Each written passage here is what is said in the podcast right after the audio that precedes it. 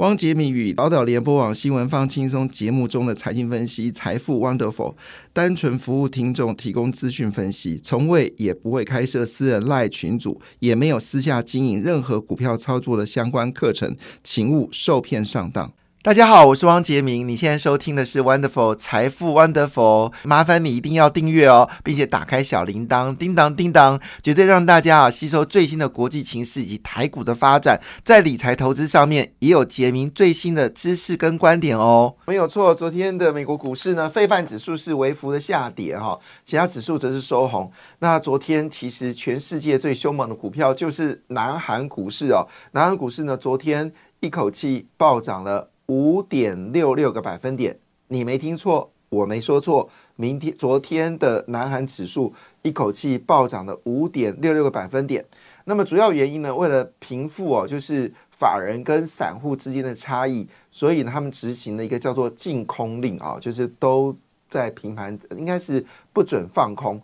那这个消息一出来之后，昨天的南韩股市呢，就多方大举胜利哦。那么一口气暴涨的一百三十四点，指数呢回到两千五百零二点了，离之前前波两千六百点呢是非常接近啊。那么大涨五点六六百分点。那昨天日元呢稍微有稳定在一百五十块，呃，这个一百五十在白天是有一百五十一的日元对上美金。好，但是昨天晚上日元有升值哦，所以要留意一下，今天日本股市可能稍微会有一些担心。不过升值幅度也有限啊，就是回到一百五十块日元兑一块美金哦。那所以这昨天日本股市呢，一口气狂涨了七百五十八点五九点哦，那么回到了三万两千七百零八点，正式突破了三万两千点的关卡。那么涨幅有二点三七个百分点。欧洲则是公布一些经济数据，看起来欧洲的复苏还有一段漫长的等待。这个消息使得德国股市跌掉零点三五个百分点，法国股市跌掉了零点四八个百分点，那英国股市持平。在亚洲股市则是全面性的开红盘哦，那么涨幅最大的是菲律宾股市，一口气大涨了一点四八个百分点，堪称亚洲东协最凶的股票。那第二名是谁呢？是印尼啊，印尼上涨一点三三个百分点。印尼股市是不不不涨则一涨惊人哦，这种新市场都有这个特色。我在印尼踢了个大铁板哦，之前，然后那是买基金哦，那次亏的稀稀里哗啦的哈，就是。大家看好的时候，就因为印尼的资讯不多，我也踢过铁板，所以每次看到印尼，我都会担心，心中有恐惧。好，但是印尼这里四天呢上涨的幅度累积加起来也大概有五个百分点哦，表现的相当亮眼。印度也是大翻盘啊，印度在上一周的时候外资呢大卖超，好，印度好，所以印度呢在之前有些回档，从六万五千点跌到六万四千点，最近又回到快接近六万五千点了。那昨天涨幅有零点九二个百分点。印度跟南韩是这一波亚洲外资买最多的两个市场。好，印度跟南韩是外资买最多的的市场。好，马来西亚呢则受惠于电子零组件的大大爆发啊，那么上涨了一点零二个百分点。那么呃，昨天是费半是跌零点二八，纳斯达克跌了零点三零个百分点，标准五百指数跌了零点一八个百分点，而道琼呢则是上涨了，呃，对，说错，上涨。我脑筋在想，这个上涨要脑筋涨，上涨零点一八个百分点，道琼上涨零点一个百分点啊。好，那当然在昨天，呃，最主要的原因是台币狂升哦。那么昨天台币呢，哇，这个过三关啊，涨五降啊，那么直接一口气呢就回到了十一月份的相对的高点啊，是三十二块一四三哦。那么只瞬间从三十二块五。好，直接杀到三十二块一四三，那么台币连续呃三升哦，一口气呢每天涌进了二十一亿美金哦，啊，应该是说三天涌进了二十一亿美金，就来自于外资外面的部分的钱买进台币。好，那当然主要原因是因为美国联准局的利率似乎看起来应该是不会升了，使得热钱呢又开始蜂拥而至哦。那当然台币就比较明显的一个上涨。那这背后当然除了是因为美元弱，好，那么在各国货币可以有一些空间可以炒作之外，其实很大的原因是因为台股看起来是蛮强势的哈。好，那当然在油价部分来看的话呢，呃，沙国、沙乌、沙特跟俄罗斯呢已经非常确定啊。那现在已经十一月七号了，那离年底呢只剩下一个大约不到两个月的时间了。那当然这个时候呢，就看沙特跟俄罗斯对油价的看法，他们已经确定减产至年底哦。那这个再次确认的讯号。也使得好，昨天的油价呢稍微回升哦，大概涨了一个百分点，那么回到了八十一块七八个百分点。那另外一部分呢，美众议院呢也通过扩大制裁伊朗的方案。那伊朗呢也是全世界主要的石油的一个生产的国家，那这部分会对油价是增加减少呢，也值得关注。不过说真的。对于拜登而言来说，在这个选举前呢，因为明年就要选举了，他对伊朗做制裁，其实对他来说是一个很大的政治压力。因为毕竟，呃，你制裁就表示原油供应就可能会减少，加上沙特跟俄罗斯也减少石油，油价有可能会往上走高。那汽油价的上涨。通常绝对不利啊！当时的所谓的总统，这是过去就一直发生的事情啦，没什么意外。因为美国人都开车，嗯，那开车情况下如果没有汽油，呵，或者汽油很贵，肯定生气哈。所以这个看起来对这个拜登为了支持以色列的态势，好，就是美国政不能说拜登，因为美众议院的多数党是共和党，那这个共和党也也相对比较受到以色列啊犹太人的影响。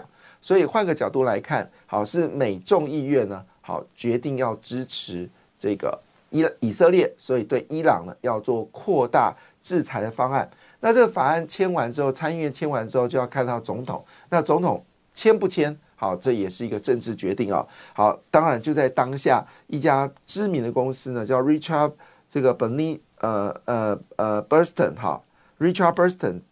Advisors 啊，就是一家知名的投资顾问公司呢，他特别提到一件事：这一周啊，是迎接股市未来三十年会大涨的难得一遇的机会啊！我讲的这么好，那它主要理由就是因为啊，整个获利已经落到低点之后会反弹，另外呢，许多获利的领先指标也持续的回升。那企业的获利能力呢，也看起来有增强的力道。那另外一部分呢，美国经济的强势，好也让美国的获利增长有比较好的一个后盾。那换个角度来说呢，因为美国第三季明目国内生产。季增是高达八点五个百分点，这是创下二零零六年以来最高。那美国经济增长呢，似乎已经让企业获利呢能够有表现，所以他说这是浮现了三十年最佳的买点哦。信与不信看你啦。如果你真的觉得诶这家公司呢叫 Richard Bernie 呃 Burston 呃这个 Advisor 它的内容是正确的话，那你就可以考虑哦。这时候呢用力的加码。好，当然就在这个关这个关卡里面呢，日本银行呢，就是日本央行还是没有打算要结束宽松啊，所以日元还是会维持在一百四十九到一百五十三之间哦。那我这个假日哦，其实在家里面看《金周刊》，那看到一则新闻哦，哇，真的是觉得跟大家一起来分享哈。这个台湾真的还是很多人想在股票市场拿一些呃奇奇怪怪的财富，那。其实这家公司一般做股票，你可能没有印象，它叫中福国际，它是一个非常老牌的纺织公司，但一个月的平均业营收呢，其实不到一百万，但它股价呢，可以在三年之内从五块钱涨到七，涨到七十块钱呢，从五从五块钱，它最低的价格是五点零二元，好，那么最高价格呢是涨破七十块钱，那有人说一年股价两年涨。呃，就是说，有人说股价两年涨六倍哦，比台积电还猛。但重点来了，这家公司呢，这股本呢，其实呃，一年的一个月的营收呢，不到一百万，凭什么可以涨到七十块钱呢？特别是从五块零二，好，从二零二零年，好，花二零二零年、二零二一、二零二二、二零二二、二零二二年，哈，涨到了七十块钱。那原来呢，中福呢，他说他本身呢有一块土地。这土地呢，好离青浦呢大概有十分钟的车程，好像十分钟的不知道是远还是近哦。呃呃，由你来做决定了哈。那他说这个可以炒作到一百亿的这个获利啊，但是这个消息呢，坦白讲背后恐怕没有那么单纯哦，因为背后有一家公司呢叫西盛国际，西盛国际呢是一家上柜公司哦。那么在二零二一年八月三号的时候呢，市场派呢有一位叫做高荣志呢取得一席董座之后呢，他就开始呢啊做了很多的活动啊，什么股东临时会啊，还有这个背个。这个财报啊，好，对于所谓的公司派呢，发动一连串的攻势，在八月十七号的时候呢，就是二零二二年的八月十七号呢，他们市场派呢，啊，取得多数席次啊，这过程当中呢，都是由这位叫高荣志这位先生呢，好，做了许多动作，包括呃，就是换呃换掉这个换掉这个什么。会计事务所啊，接着设立的官司机有限制啊，接着还有解除限制啊，然后独董不断的开这个股东会啊，好，这是我第一次听说独董可以干掉，由独董干掉了这个公司派，这也蛮特别的。那这家牺牲国际呢，重点来了，就是股价从五块钱啊涨到了七十块，炒的题材呢就是一个题材，就是土地题材。那到现在开发了没有？没有开发啊，但是股价呢从五块钱涨到七十块。但我说这一件事情叫偶然吗？那接下来西盛国际呢，它又在二零二二年下半年呢，好去买进了一家，呃，它在二零二一年的一月份呢，投资了二点五亿元哦，在二零二一年五一月份呢，投资了二点五亿元呢，取得一个叫电动车的制造商啊，叫做玉绿能玉绿能公司，拿下二十 percent 的股权。那这个消息呢？因为它是跟电动车有关哦，果不其然，新盛国际股价呢立刻狂涨，好翻倍，哈 翻倍。但是最后结果是什么呢？投资没有多久呢，他所投资的这家品域绿能公司呢，直接宣告解散。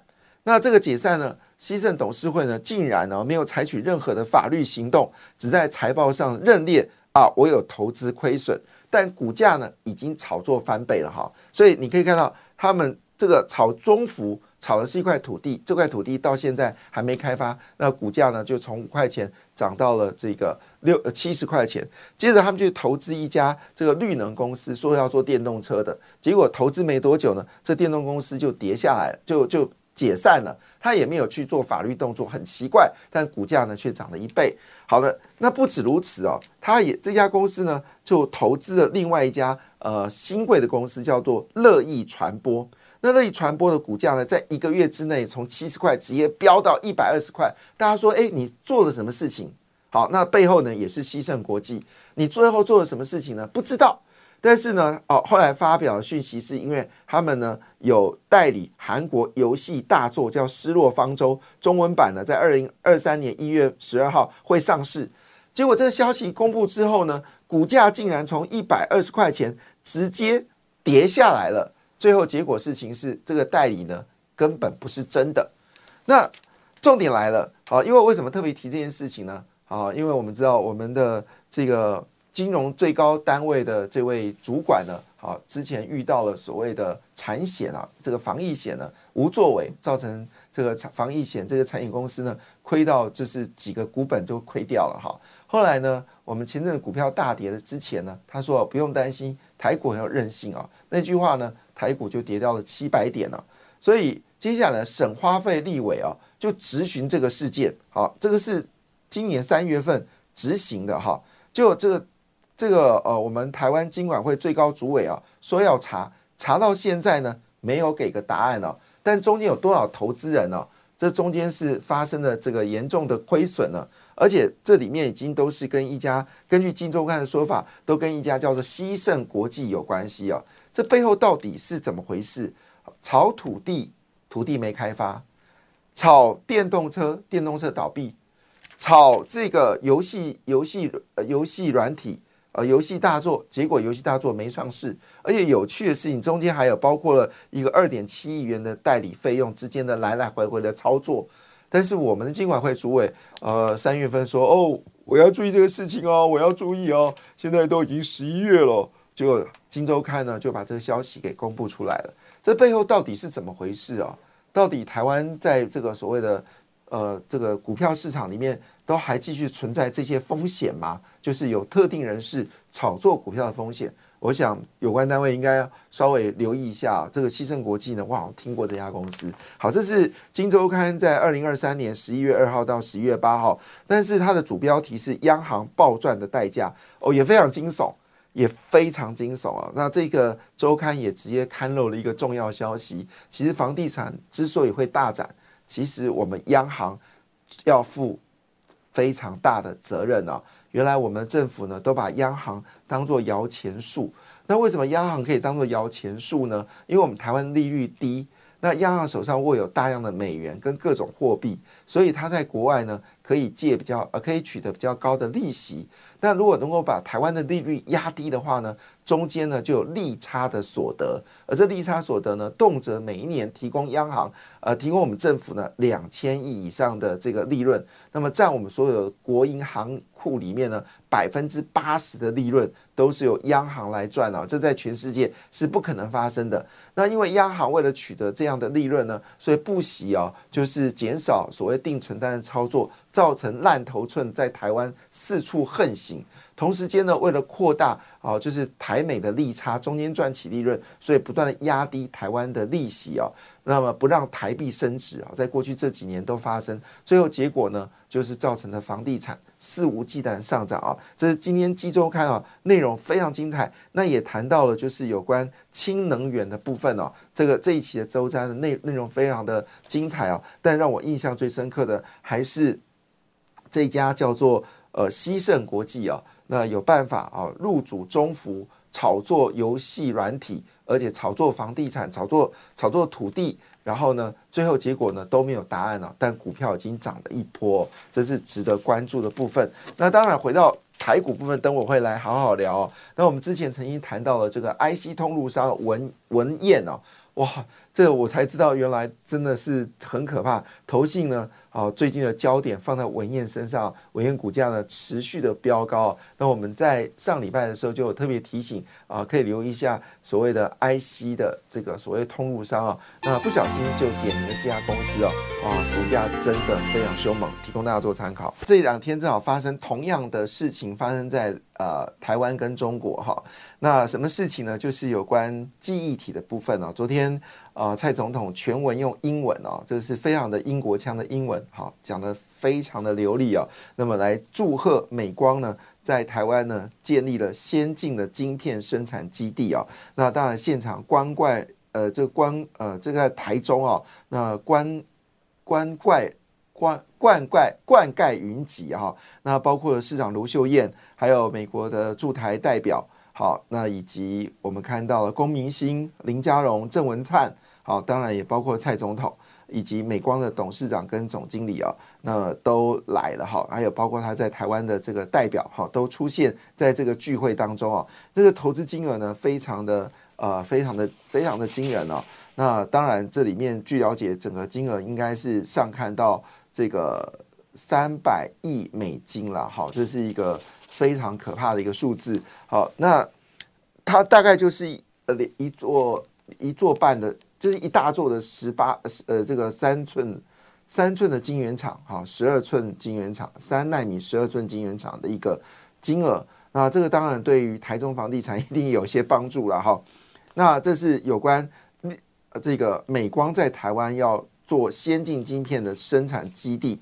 好，那中国呢也有动作，中国。继续发展自己的记忆体啊，据了解会在注资千亿元呢，给中国的长兴存储来发展记忆体。好，那现在目前为止呢，中国十大基金呢已经提供了金额呢是高达了。呃，两千三百亿哈，两千三百亿由政府给两千三百亿。那刚才讲的三百亿美金啊，美光是自己拿出来的哈，当然政政府有补贴税金上的优惠哦，但这个钱是实打实的哈，中国这个钱是实打实的，好给了将近有嗯两千三百亿新台币。那当然主要原因是因为他们要建合肥的这个新的记忆体啊，DRAM 的晶片啊，所以看起来。无独有偶，台湾跟中国在记忆体部分呢展开了不同的战争啊。当然，在台湾呢，主要是美光的技术进入到台湾啊。那当然这部分。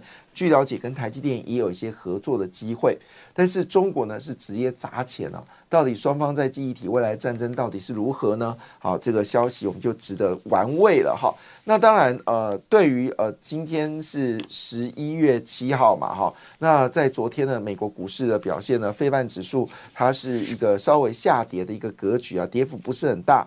好，主要原因是市场呢要观望联美国联准局的官员呢近期又有谈话了，所以连续两天上涨呢，也造成了这个市场呢有稍微休息的一个状态。但是呢，根据美国最近的资金的流量表来看的话呢，哇，这个消息非常的可怕啊！就是避险基金呢这两天呢以惊人的速度哦进入到股票市场，好，就在前几天啊以惊人的速度呢进入到股票市场，就瞬间。大量资金流到股票市场啊，那避险基金当然一定是抢美国联准局不再升息的大力多，所以不论是呃公司债啊，或者是这个长天期的债券呢，到股票市场呢，都有大量的资金呢在美国市场啊这个滚入。那当然对台股来说呢，它也是一个大利多，台币持续的升值，对于台股来说就是一个利多。好，那。当然，对于产业来说就要哭哭了，特别是对机械业，因为呢，日元并没有大幅的升值，还是维持在一百五十块日元兑一块美金。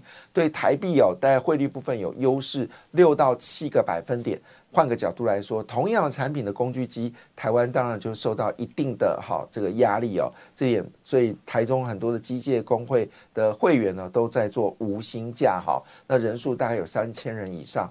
那回过来看呢，当然台币的升值对股票市场来说肯定也是一个注意。好，那昨天的情况下，我们就关心到台积电了。昨天台积电呢是上涨了零点八个八个百分点，但是呢，联电 ADR 非常意外啊，竟然跌了一点五个五个百分点。这件事情倒是非常的诡异哦。为什么这么说呢？因为联电啊公布了呃就是十月份的营收啊，坦白讲，哎表现的不错哎，业绩呢其实是。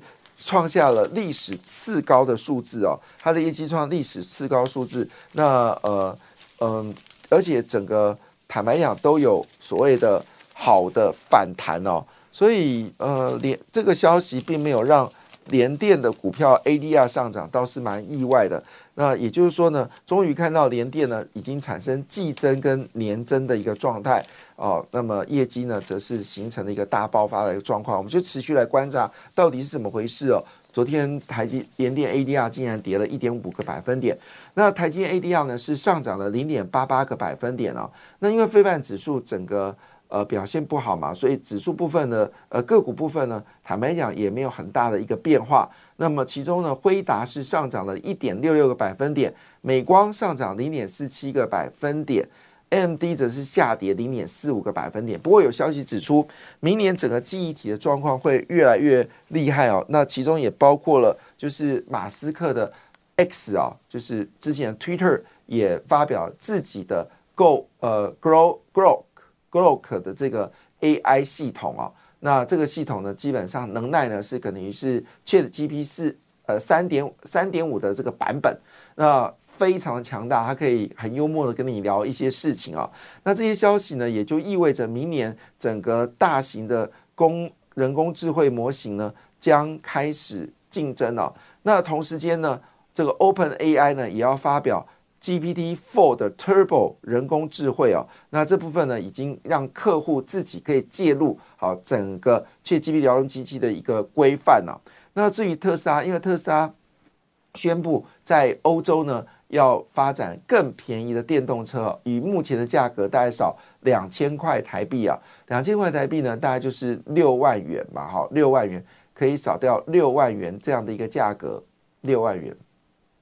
六十万六万元，没错。好，那这个少这个价格，当然这部分呢没有让特斯拉股票上涨，它是微幅收黑了零点三一个百分点，但也预期就是整个电动车在明年哦将进入到价格的这个战争哦，那价格就逼出数量，都是值得去关注的焦点哈。好，那回来，当然今天台面上呢有一个重磅消息，就是联发科哦，联发科呢。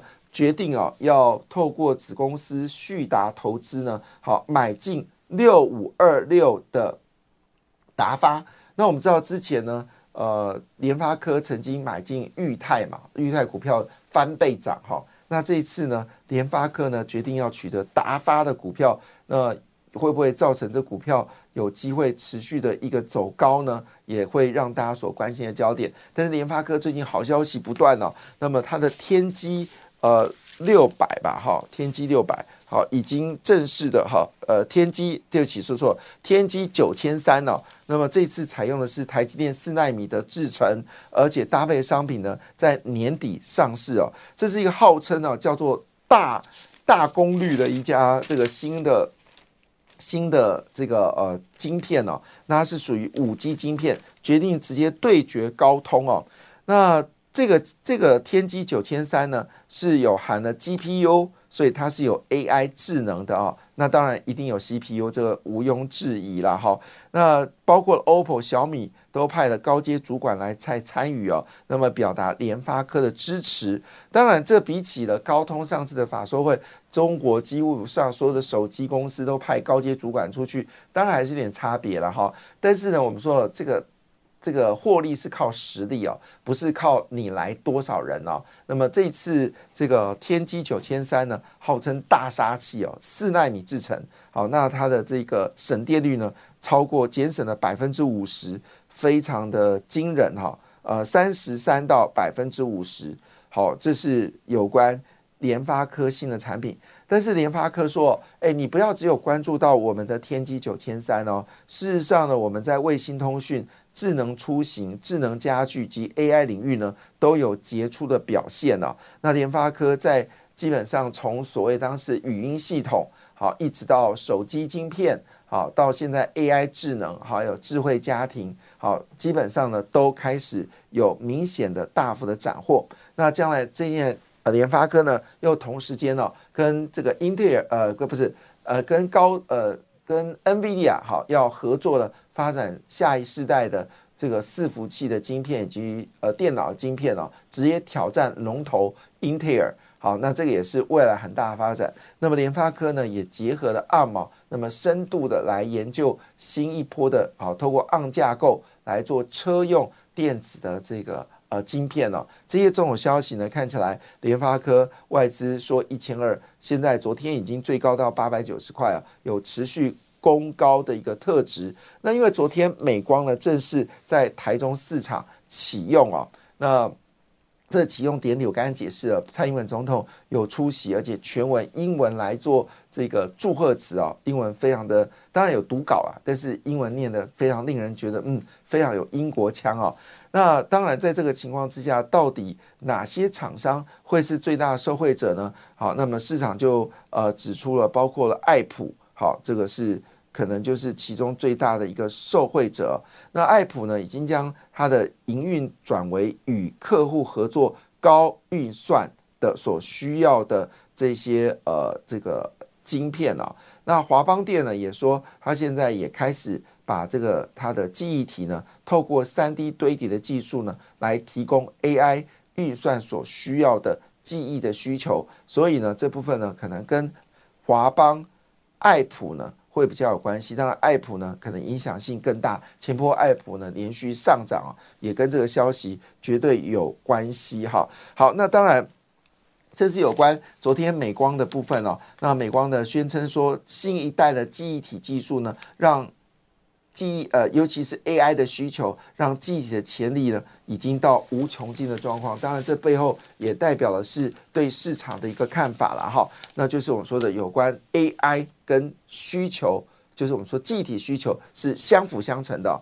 那另外我刚才特别提到，就是联电，联电公布十月份的营收金额是一百九十一点九亿元了，创历年同期的次高。好，那外资呢还是呃认为应该要买进甚至加码，那目标价呢已经调高到。六十四块钱，那目前的股价呢是四十九块四哦。昨天是呃，昨天的 ADR 是有下跌，但这个消息会不会让这两天的联电及它的这个子公司上涨呢？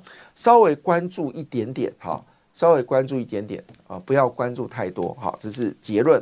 好，那当然在今天呢，其实除了我们刚才讲联发科、美光、联电之外呢，其实在昨天呢，中小型的股票表现呢，确实是有比较。